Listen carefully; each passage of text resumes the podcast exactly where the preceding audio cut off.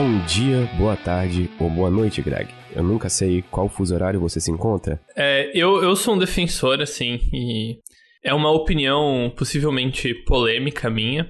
Só que eu acredito que todos os horários eles podem ser tratados como bom dia. É, Sim, porque o de dia no- dura 24 noite é parte do dia, então bom dia. E plenamente somente isso e nada mais. É sempre de dia em algum lugar do planeta. Sempre é de dia em algum lugar do Império Britânico. É alternamente. Ainda é, ainda é. Porque tem. Eu acho que por causa de Pitcairn, que é uma ilhazinha de ahn, pessoas não muito divertidas. Na real, é uma ilhazinha de é, ex-piratas que. Ex-piratas não, ex-marinheiros, que as descendentes deles são pessoas horríveis. Mas eles são no Império Britânico, eles são no meio do Pacífico, quase do outro lado do mundo. E por causa dessa ilhazinha, o Império Britânico ainda não, não rolou o pôr do sol lá. Olha, isso é uma curiosidade histórica interessante. Eu, eu me sinto gratificado por estar começando a minha, minha manhã com uma- um conhecimento desses. Pois é. E se alguém quiser se arrepender, pesquisem por que, que eu falo que essas pessoas não são legais. Inclusive, eu só queria dar um, um shout-out aqui, posso? Em todo episódio, nos 84, na verdade esse é, o- é, é o 85 episódio. Uhum. Calma que eu vou tossir. Eu tô morrendo, É, Patrick. as pessoas que não tossem falariam 85 episódio. Exato. É, em todo episódio do Synapse, a gente sempre, tipo, cita muitas coisas. Livros, filmes e tal. E a Nath tem feito um trabalho incrível no nosso Discord de compilar todas as informações. Então, quem quiser acessar o Discord pra ver tudo que é citado nos episódios do Synapse, é discord.gg barra ciência todo dia, tudo junto. E tem uma sala lá que é indicado no Synapse. Tem tudo que a gente indicou até agora no Synapse, todos os livros, todos os textos, todos os vídeos. Então, eu acho isso interessante. Obrigado, Nath. É, além disso, o Vale notar que tem um espaço para o Correio Cósmico, caso você queira mandar perguntas para a gente. Tanto pelo Discord é possível, quanto pelo nosso e-mail, sinapse.cienciadodia.com.br. Feito o nosso mini jabá e um agradecimento à comunidade por coletarem as besteiras que a gente fala aqui e empacotarem as referências. Ahn, o que você queria falar, Pedro? Não, era exatamente isso. Eu só queria fazer esse agradecimento de forma especial. Você tem alguma novidade na sua vida? Alguma coisa que você queira compartilhar mais pessoal? Ou vamos seguir para as perguntas dos ouvintes na cara e na coragem? Vamos seguir para as perguntas dos ouvintes na cara e na coragem. Ok. Vamos começar no estilo mais clássico Sinapse, em que a gente vai responder perguntas totalmente absurdas dos nossos queridos ouvintes. É, essa é do Thiago Andrade. É, ele falou o seguinte: é, levando em conta a nossa classificação na escala de Kardashev do avanço tecnológico atual da Terra, é, a gente seria capaz de identificar uma civilização muito mais avançada que a nossa? É, por exemplo, caso a gente visse uma esfera de Dyson algo assim. É, se sim, qual a chance de a gente ver eles antes de ser ser visto? Essa é a parte que eu achei interessante. Já que a tecnologia deles seria significativamente superior à nossa. Eu tenho uma analogia que eu acho que funciona nesse caso. Não falha. É. A gente, infelizmente, está acompanhando uma situação de guerra que acontece na Europa. E uma coisa que me chamou a atenção foi que, mesmo com um dos lados tendo é, navios extremamente tecnológicos e o estado da arte de guerra e tudo mais, ainda assim ele está à mercê de ataques surpresas não previstos e não detectados de uma outra potência que não é uma potência naval, por exemplo. Sim. Não, a, acho- a, a Ucrânia não tem navios na guerra e afundou o principal navio do Mar Negro da Rússia. E eu acho isso uma boa analogia de o que acontece em lugares muito grandes e expansivos, por exemplo, o oceano e o universo. Vamos supor que tenha uma civilização extremamente mais avançada que a nossa Uhum. agora, vivendo, tipo assim, a nossa vizinhança cósmica. A- a- Aqui eu acho que só vale, então, relembrar aos nossos ouvintes o que que é a escala de Kardashev, o que que ela representa, se você... Ó, a escala de Kardashev é uma tentativa de classificar civilizações e o quão avançadas elas são com base no gasto energético delas. E isso é curioso, inclusive, Greg. Eu, eu Uhum. posso dizer por quê? Fala. Durante muito tempo, é, no ano passado, as bitcoins estavam em alta e todo mundo discutia bitcoins. E uma das discussões principais era: hum, elas gastam muita energia. Principalmente porque é, na época saiu um artigo que ficou bastante famoso por bastante tempo, que o gasto total de transações de bitcoin naquele período era mais ou menos equivalente a toda a eletricidade usada na Argentina. E eu acho que algumas pessoas tinham perdido o ponto nessa discussão, porque elas reclamavam, por exemplo, que o gasto energético estava muito alto. Mas não é o gasto energético energético que é o problema, é de onde essa energia vem. Porque o gasto energético, por si, ele é bom, de acordo com a nossa classificação de escala de Kardashev. Quanto mais energia a gente gastar, melhor. Mais avançado a gente é. O problema é se a gente queima carvão para gerar essa energia ou usa outras fontes espúrias que detonam o nosso planeta. Sim. É, exato. Então, a, a, os, recentemente eu vi uns thumbnails da vida do YouTube de gente falando de escala de Kardashev até, sei lá, 12. Mas enfim. A classificação original vai de 1 a 3, 0 a 3, pra ser sincero. E em cada número aumenta a ordem de magnitude de acesso a recursos e energia. Uma civilização de escala, escala zero seriam, por exemplo, sinceramente, as. Como que são o nome? Bactérias. Não, é, nem as bactérias. Ah, eu esqueci. As abelhas, colmeias. Que elas existem no canto delas, fazem com que elas caem da vida, certo? Uma civilização de escala 1 é uma civilização que tem acesso e consegue usar toda a energia e recursos de um, do seu planeta inteiro. É, isso incluiria, sabe, é, a escala de energia deles é a mesma escala dos processos naturais do planeta. A humanidade não tá no 1 ainda. Talvez a gente deve ter em algum lugar entre 0.7, sabe? E 0.9 aí. É 0.74, mais ou menos, dependendo de como a gente calcula isso. É, exatamente. Então, mas, por exemplo, eu acho que um, o exemplo de algo que uma civilização de é, escala Kardashev 1 deveria conseguir fazer se quisesse é parar um tornado, parar um furacão, ou parar uma tempestade no próprio planeta. Tipo, ah, tá vindo um, uma tempestade, um furacão escala 5 contra o litoral da Flórida, e daí os Estados Unidos de 2500 aniquilam o, sabe, com uma arma anti-furacões aí, sabe? Eu imagino uma cena muito engraçada de uma civilização planetária super potente. Eles veem um furacão no horizonte, todo mundo do planeta se junta e sopra no sentido contrário. É, é, rolou do pessoal da Flórida tentar atirar contra um furacão uma vez, né? Eu tô esperando algo mais tecnológico. notícias. é. Então, enfim, como eu falei, a capacidade de usar energia é equivalente à energia do planeta. Eles conseguem, entre aspas, brigar contra o próprio planeta se quiserem. Eu espero que uma civilização dessa seja mais sábia e faça as coisas melhores do que brigar com o planeta. Mas vai saber, né? É, indo para a escala 2, o, o acesso à energia total passa a ser do sistema solar. E daí isso começa a ter a ideia de esferas de Dyson, que seriam meio que painéis solares, só que você bota na cara do Sol e ao redor dele, e consegue capturar a maior parte da energia do Sol. E, de novo, isso é um aumento drástico da quantidade de energia. De um planeta para uma estrela é, tipo, inconcebível a mudança de escala.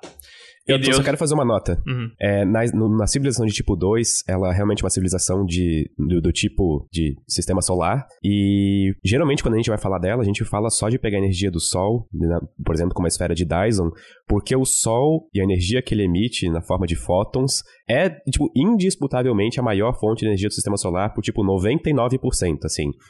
Mas também valeriam alguns. Valeriam, por exemplo, captar energia, por exemplo, de, sei lá, em luas de Júpiter que sofrem muito com o efeito de maré e energia geotérmica deles, ou coisas do tipo. Mas isso seria totalmente negligente comparado ao output energético do Sol.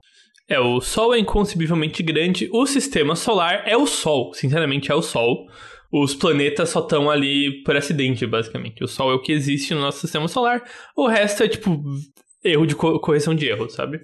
Uhum. É, e daí o passo 3, você seria uma civilização que consegue acessar boa ou a maior parte da energia de uma galáxia inteira, que deu uma civilização multigaláctica, Star Wars, Star Trek e sabe, segue aí. Se essa civilização tivesse usado esferas de Dyson é, em todas as estrelas da galáxia, é que, é que só uma coisa importante: existem dois tipos de esfera de Dyson: o enxame de Dyson e a esfera propriamente dita. O enxame de Dyson, a gente colocaria vários espelhos, é, na verdade, painéis solares que ficariam orbitando a estrela.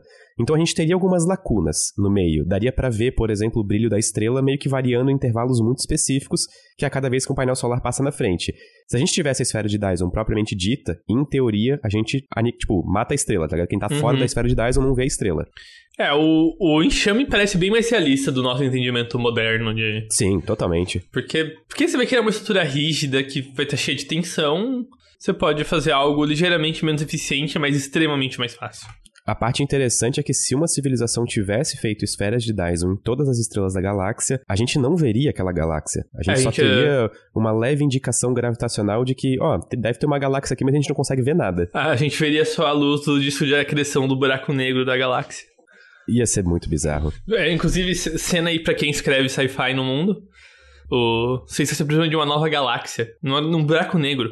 E conforme você chega perto, essa nave começa a detectar esferas de metal ao redor de estrelas. Você fica, opa. E com esse tanto de energia, eles com certeza têm um celular do tamanho da galáxia carregando. Então imagina se por um acidente alguém recebe uma ligação e a galáxia inteira brilha com todas as telas de celular viradas para nós. é, exatamente, é. Nossa, extremamente perigoso isso de celulares galácticos, hein? Até onde a Apple foi, né? Apple 2700 é também de um planeta o celular. Tela ultra, ultra, ultra wide. Qual que era a pergunta mesmo? Eu, eu acabei me perdendo no é, assunto. ok. É... Vamos supor que tem uma civilização de escala de Kardashian avançada perto da gente, certo? Uhum. E a gente conseguiria, primeiro, identificar que eles são uma civilização inteligente, e segundo, se sim, qual é a chance da gente ver eles antes deles verem a gente? Tá. Eu honestamente acho que é mais fácil a gente ver eles do que eles verem a gente. Você quer defender seu argumento ou é só, só uma opinião que você vai jogar? Confia. O meu argumento é o seguinte: o nível de estruturas que uma civilização. Vamos, vamos colocar uma civilização de tipo 1, sabe? Não vamos nem muito longe, vamos colocar uma de tipo 1. O nível de estruturas que eles precisariam fazer, por exemplo, uma esfera, um enxame de Dyson, é muito mais fácil de ver do que eles, por exemplo, olharem para a Terra e tentarem achar marcadores é, de bioassinaturas, tipo gás carbônico e coisa assim na atmosfera. Até porque eu imagino que uma civilização tipo 1, que ela tá tentando virar tipo 2, ela não estaria muito preocupada com se os sistemas solares do universo têm vida ou não. Uhum. Ela só ia olhar para o nosso Sol e pensar de uma maneira extremamente utilitária do tipo, ok, vamos lá fazer uma esfera de Dyson, preciso de energia. Aham. Uhum. Ok, é... Eu vou concordar com você, mas o meu argumento é bem diferente. É o, é o seguinte: é que eu tenho que fazer uma hipótese que eu acho que é razoável, mas se não for, a gente tá bem ferrado. Se não é for, eu te xingo, vamos lá. Uma, uma civilização que é bem mais avançada que a gente também é bem mais velha. Bem mais velha, só em que escala de tempo? Só assim, só pra gente ver se a gente tá realmente colimado. A gente tem, sei lá, a nossa.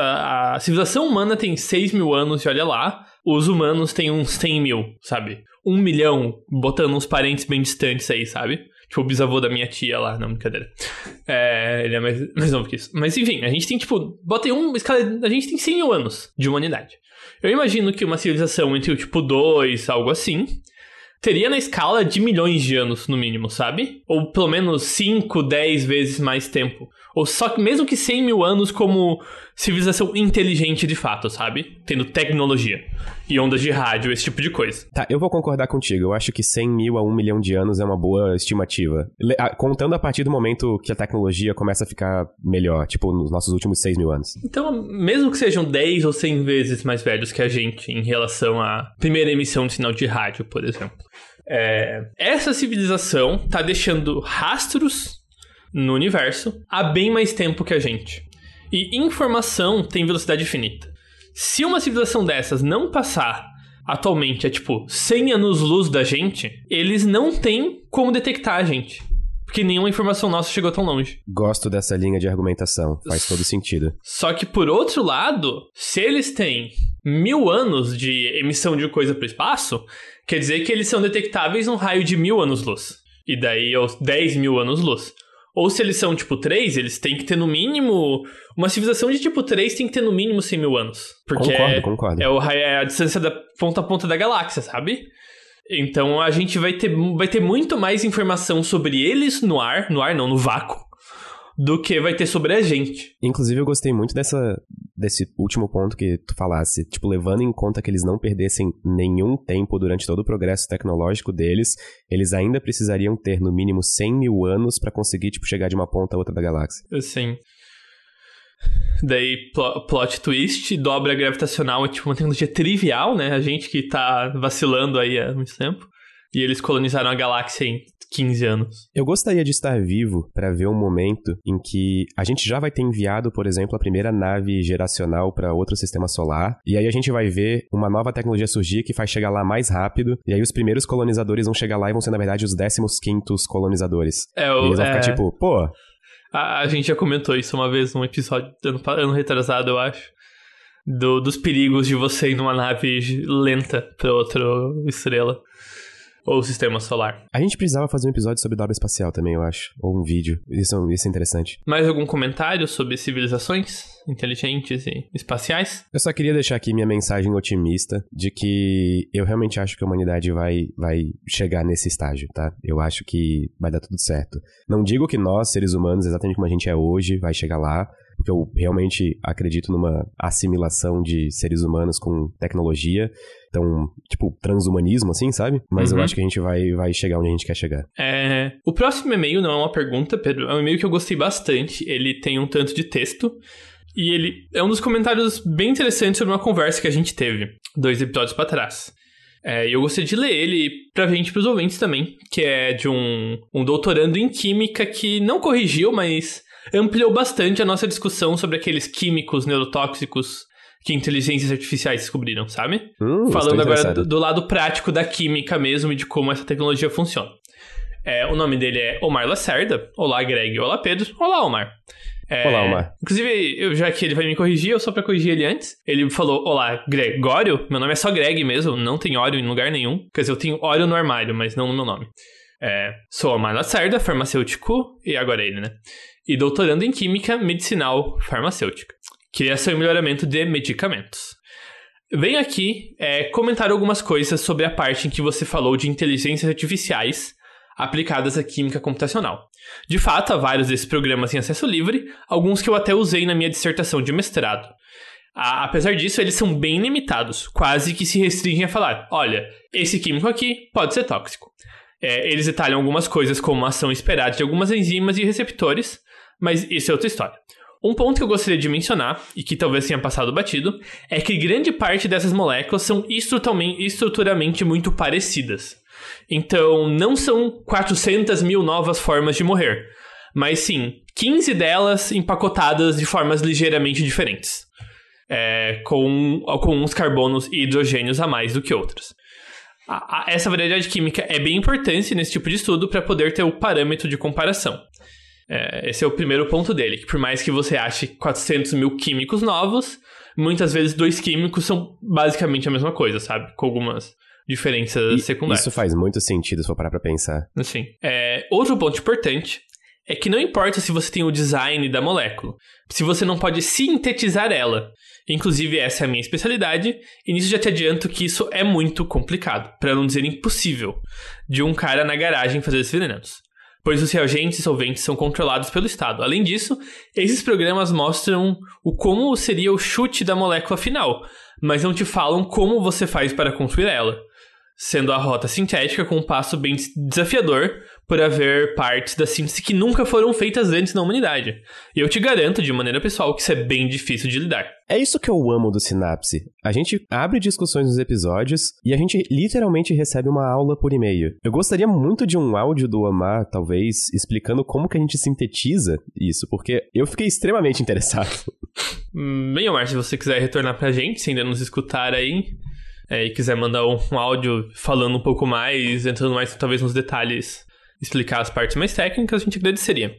É, e o último ponto dele também, que complica ainda mais a história, é que muitas vezes esses venenos apontam. Eu, eu tô aqui, eu tô, eu tô. Eu não tô lendo direto, só simplificando. Eles apontam, ah, esse veneno vai se ligar com essa enzima que é importante pro cérebro e vai destruir ela e o cérebro acaba. Só que às vezes dentro do corpo tem alguma outra, outra outro químico que quebra o veneno antes de ele conseguir agir. Então, mesmo que você saiba que ela possivelmente é tóxico, ainda não é nenhuma garantia total. E eu é que não vou testar. É, muito obrigado pelo e-mail, Mário. Eu, eu, gostei bastante dele. Eu, eu, lembro de ter lido na hora pelo, nossa, eu vou. Esse aqui vai ser comentado. Pá. Gostei bastante também, viu? De verdade. Por isso que eu amo vocês que ouvem o Sinapse. Vocês sempre entram na discussão. Isso aqui, tipo, é quase como se fosse eu e o Greg entrevistando vocês, sabe? Isso, eu acho isso divertido, porque a gente recebe, tipo, muitos comentários desse tipo de correção e coisas extremamente interessantes que expandem as nossas percepções. Sim.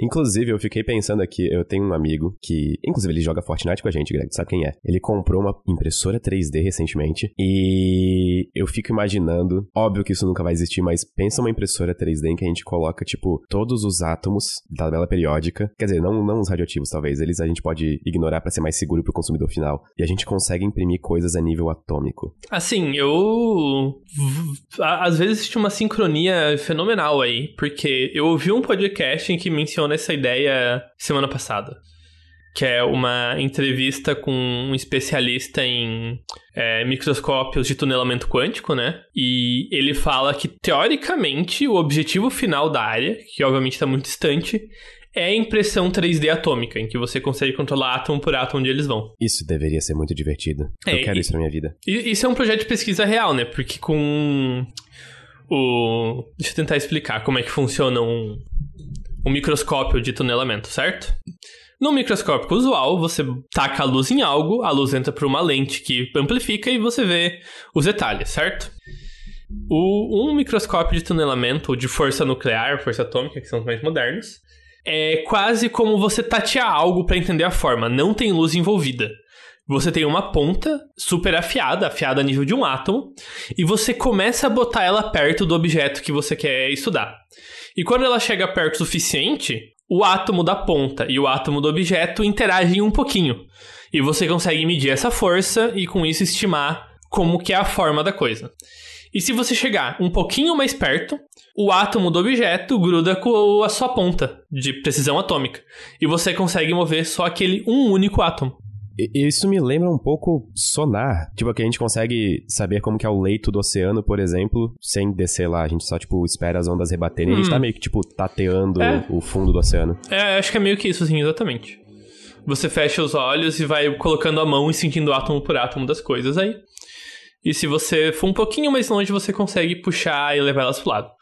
Atualmente isso é bem preciso e às vezes você tem que, segundo o especialista, ele passa às vezes metade de um dia calibrando a ponta para conseguir fazer uma hora de teste, sabe? Tem muito ainda de arte para fazer isso funcionar. Não é tão tudo automatizado assim, então não é algo que você conseguiria replicar com eficiência, né? Mas o, o projeto de pesquisa final é, é justamente, eventualmente, ser capaz, ser possível, ver se é possível desenvolver uma impressora atômica. Por favor, que isso vire realidade. Não porque eu quero imprimir é, compostos tóxicos, e sim porque eu tenho outras utilidades para isso. Pois é, né? A, a, a, a, conversa anterior e essa se conectam de uma forma perigosa, né? Exatamente. Muito cautela na hora de usar palavras, por isso que eu vou acabar com esse toque. Um sonar nada mais é do que uma massagem feita com som no fundo do oceano.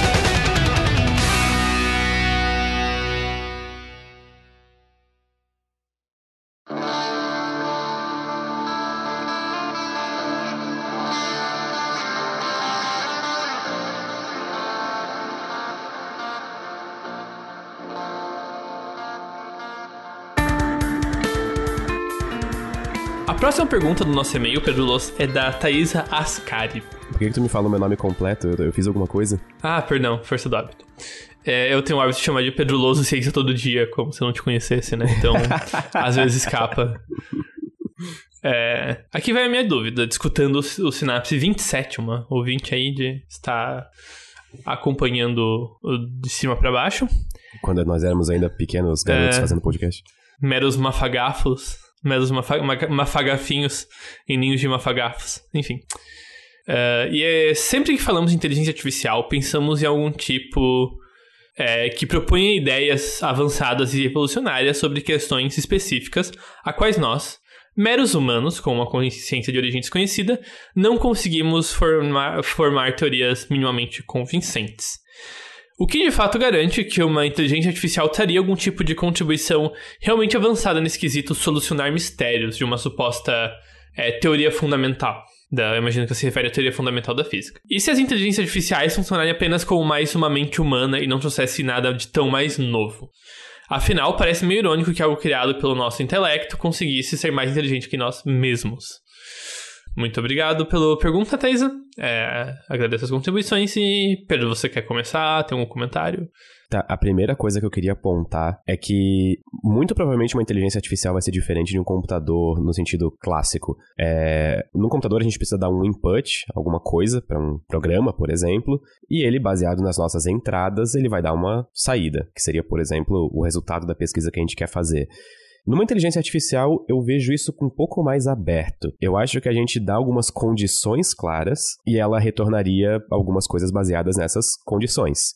Eu acho que a principal diferença. E assim, a, as, as soluções que uma inteligência artificial desse tipo provavelmente encontraria, elas não seriam, digamos, melhores ou mais extraordinárias do que as soluções que seres humanos poderiam encontrar. A diferença é o tanto de trabalho feito em um espaço de tempo muito pequeno. Por exemplo, a gente demorou uns dois mil anos desde sei lá, da Grécia Antiga para descobrir mecânica quântica. Vamos supor que a gente tivesse um computador que diminuísse esse intervalo de tempo para três anos, entendeu? A gente ainda chegaria naquele resultado, só que depois de um tempo grotesco. Enquanto isso, uma, uma ferramenta, tipo uma inteligência artificial, poderia ajudar a gente a chegar nessas coisas de uma maneira muito mais rápida, fazendo, tipo, anos de pesquisa em pouco tempo. Uhum. É, e eu acho que também tem um, um ponto importante aqui, que inteligência artificial esse é o primeiro período na história humana que a gente tem o poder computacional de realmente estar tá usando amplamente a tecnologia.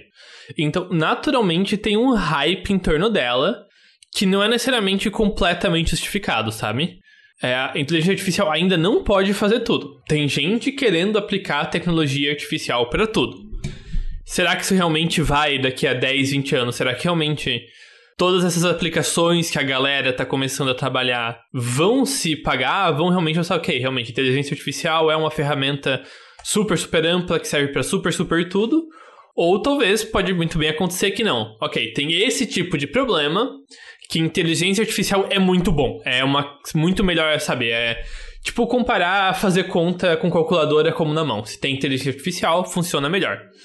E daí a inteligência artificial vai ter esse escopo mais limitado de ações. Só que a outra coisa que eu acho que vale falar é que inteligências artificiais, elas acham soluções, só que a forma delas de achar soluções não são traduzíveis em linguagem humana muito fácil não.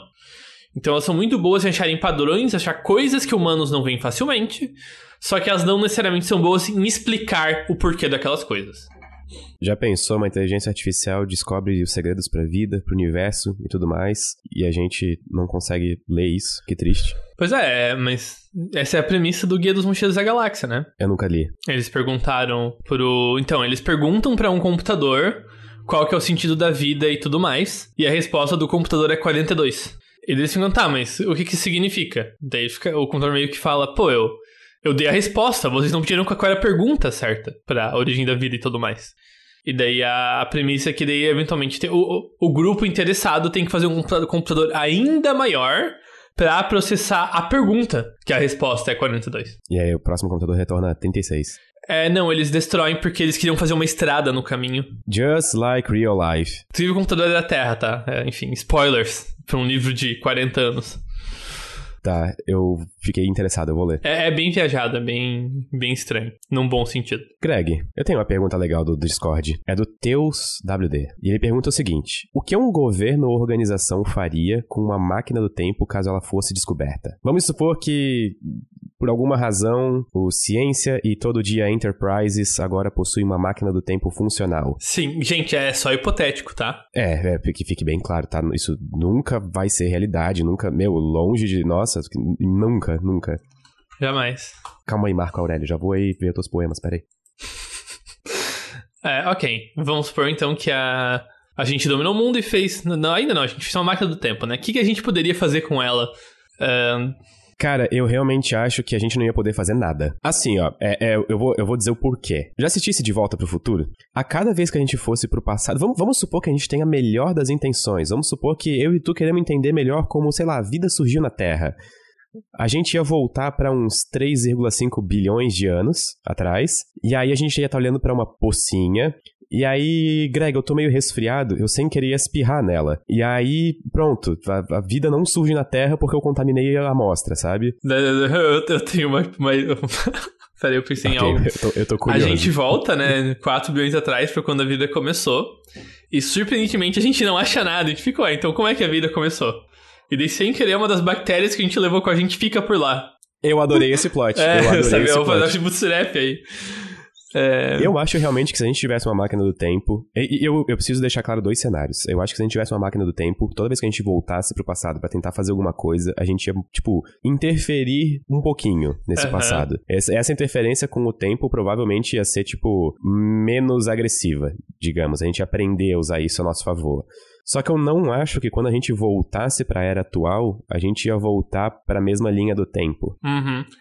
É, eu, eu acho que essa pergunta é altamente contingente em qual variação, qual sabor de viagem no tempo exist, existiria nesse cenário hipotético, sabe? Baunilha. É.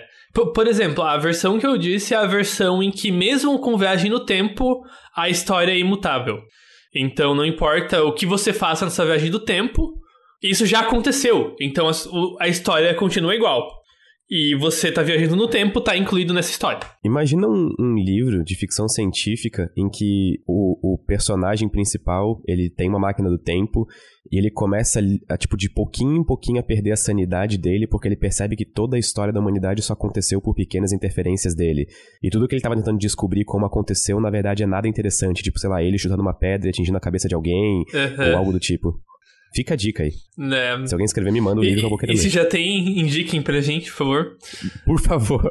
É, exatamente. Então, eu acho que a gente pode até... Essa é uma pergunta tão boa que eu acho que faz sentido separar por caso, sabe?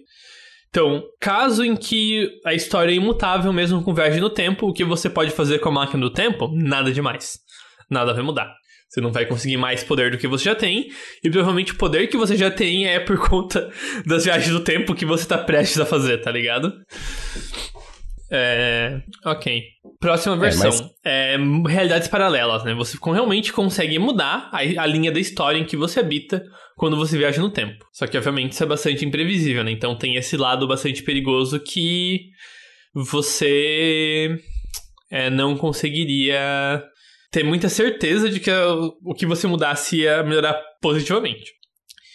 Só que aí vem uma questão curiosa, né? Que é curiosa da pergunta, que você fala, não, que um governo, que uma instituição poderosa faria com isso? E eu genuinamente acho que boa parte das instituições poderosas considerariam usar isso de uma forma ou de outra, sabe? Independente das consequências aí. Uma das melhores consequências, Greg, é fazer as pessoas, principalmente tipo governos ou instituições, é simplesmente esquecerem que existe erro, sabe? Tipo, não terem medo de errar. Porque se eu tenho uma máquina do tempo, eu posso voltar minha resposta, posso voltar minha ação, eu posso só ir, tipo, tentando várias iterações até ver que tem o um melhor resultado com base no que eu quero. Uhum. É, isso precisa gente organizar isso e as viagens. E também depende, tipo, o quão custoso é viajar no tempo. É tipo, de volta ao futuro, em que você pega um carro e faz basicamente à vontade. Não é um carro, é um DeLorean. É um DeLorean, É, tá. muito mais que um carro. Ou é, ou é algo que é tipo, não, você tem, tipo, direito a 10 viagens no tempo em 100 anos, porque é tão, tão é, intenso em recursos, sabe? Se for intenso em recursos, eu acho que, na verdade, o uso mais prático é o seguinte: você faz uma viagem para o futuro e não toca em nada. Não, não faz uma mínima coisinha. Você só lê um jornal e pesquisa sobre o que que os seus adversários fizeram nos anos seguintes. A pessoa, os seus antagonistas ou rivais, ou seja lá o que você quer. E você volta pro seu presente e agora você meio que tem um sistema de espionagem perfeito, sabe? Eu acho que essa seria a jogada. E daí você anota quais são os pontos de marca importante, tipo, ah, não é tal país conseguiu tal equipamento em ano tal. E daí você atua para mudar isso. E daí quando você conseguir uma mudança significativa na linha da história, em relação ao que você viu no futuro, você faz isso de novo para confirmar, sabe? E você basicamente usa a máquina do tempo dentro de um serviço de espionagem só. E não como algo para realmente alterar a história. Eu acho que esse seria um uso aí que ele tá equilibra os riscos e as recompensas de forma justa aí. Eu acho, acho válido. Acho que é um uso mais sábio. Uhum. Tipo, a gente. não, não, a gente não faz isso. Nossa, é, ontem eu vi a Batalha das Termópilas, estava muito quente lá, viu? Vou te falar. ah, pera. É. é, sim, é. Bom, ele só precisa ser bem mais engraçado do que eu pensava, pô. Apesar que não eram 300, cara, tinham 357 é, que eu contei lá. É, exatamente. Não, é que era você e os 56 viajantes do tempo, Pedro. Eles foram disfarçados, né, pra não dar na cara. Toda vida que você volta pro presente é, é o filme muda 300, 330, né? 350. Eu, eu só achei meio chato que não tinha legenda, viu? Era. Todo mundo falava grego e eu não tava muito por dentro do que eles estavam falando. Grego, de fato, é, é, é complicado.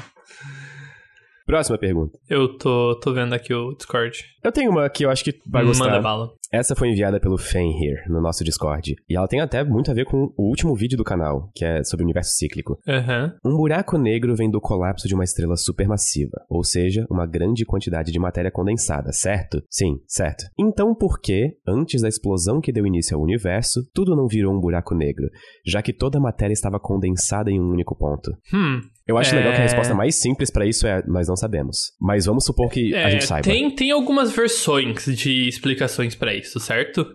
É, uma coisa que é, que que isso é uma coisa complicada de entender. Então eu vou tentar ser calmo aqui. Atualmente a gente vive num universo de relativa baixa energia. Então algumas coisas funcionam sempre da mesma forma. No caso, forças fundamentais funcionam sempre que meio igual, certo? A força nuclear forte age no núcleo atômico, a força eletromagnética, atração, repulsão, magnetismo e gravidade e tudo certo, certo? No nosso paradigma atual de descrição dessas forças, a gente descreve a- elas funcionam com base nas propriedades de campos quânticos.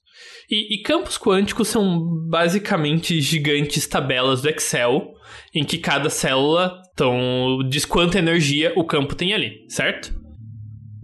Precisamente. Ok, então vou fazer uma analogia. É, Pedro, uma bola de futebol se movendo é, a 20 graus Celsius, você tem medo dela? Ih, não. E a 20 milhões de graus Celsius. Daí a bola virou plasma super aí quente, eu né? acho que aí, aí embaça, É. né? Então, o comportamento da matéria drasticamente depende da energia que ela tem, certo? A mesma coisa é verdade para os campos quânticos.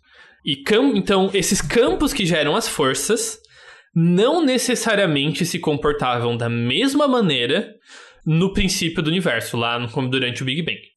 Então, é, é razoável, é uma ideia razoável, não estou dizendo que ela é a verdade, que ela é a resposta, mas ela é uma das possíveis ideias de que a gravidade, nas condições do Big Bang, estava basicamente desligada. Por conta de que o campo gravitacional tinha tanta energia que ele estava viajando na maionese e esqueceu de causar atração, sabe? Se perdendo no personagem. É, e se perdeu no personagem. E esse vacilo de um pentelésimo de segundo foi suficiente para a inflação se tornar relevante e o universo expandir o suficiente para buracos negros não, não terem acontecido.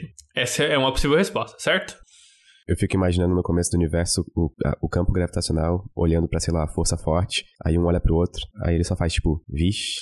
É, e, e dependendo da altura, a ideia é que em algum momento do, muito próximo do Big Bang não existisse diferença de fato entre forças, elas estivessem meio que combinadas. E isso seria outro fenômeno que poderia acontecer em casos de altíssima energia. E daí, conforme a energia do universo abaixa, essas forças se separam e formam múltiplas forças. E a gente sabe que isso aconteceu, por exemplo, com a força eletromagnética e a força fraca, a força nuclear fraca. Em algum momento do passado, próximo ao Big Bang, elas eram a mesma coisa, elas eram parte do mesmo campo unificado. Que quando a energia baixou, essa unificação ela ficou cara e ela, sabe, quebrou a simetria, como a gente chama na, na física. E as regras mudaram um pouco quando isso acontece. A gente pensa que o campo de Higgs também fez coisas parecidas, de que as regras dele lentamente mudaram durante o Big Bang, esse tipo de coisa. É, então, essa é uma das possíveis respostas. Outra é, ah, a gente tem muita matéria perto e... Então, logo depois do Big Bang, a gente ainda tinha um, um universo bem denso.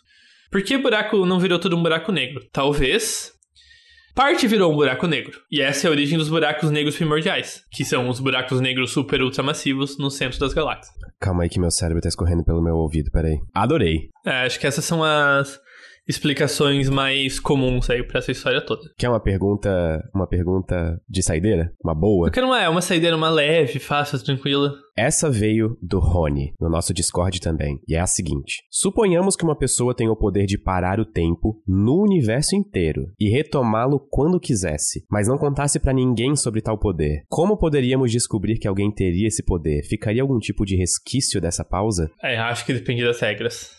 Ok, então, seguinte. Na, na minha concepção, tá, Greg? Aham. A pessoa para o tempo e ela simplesmente acaba com o universo pra todo mundo, inclusive ela. Porque como que ela ia diferenciar que o corpo dela não teria o tempo parado, vamos supor? Sim. E as sinapses no cérebro dela continuariam funcionando, e Aham. coisas do tipo. E outra coisa, vamos supor que tá, ok, a pessoa consegue parar o tempo e continuar, tipo, consciente, se mexendo, andando por aí. É, ela, ela quer uma bolha que imune a isso ao redor dela. Pronto. Pronto. Todas as interações que acontecem, incluindo, por exemplo, pisar no chão ou ser atraído pela terra, dependem do tempo, tipo, acontecendo. Tipo, a gente precisa, tipo, ter troca de informação. Qualquer dinâmica depende de tempo. Ou seja, a partir do momento que a pessoa falasse, vou parar o tempo, ela deixaria de existir. Vamos supor que eu tivesse esse poder, né? E eu descobrisse como realmente parar o tempo de fato. Você tá dizendo que eu ia Não, não, Greg, não, não. instalar não, os dedos e. não.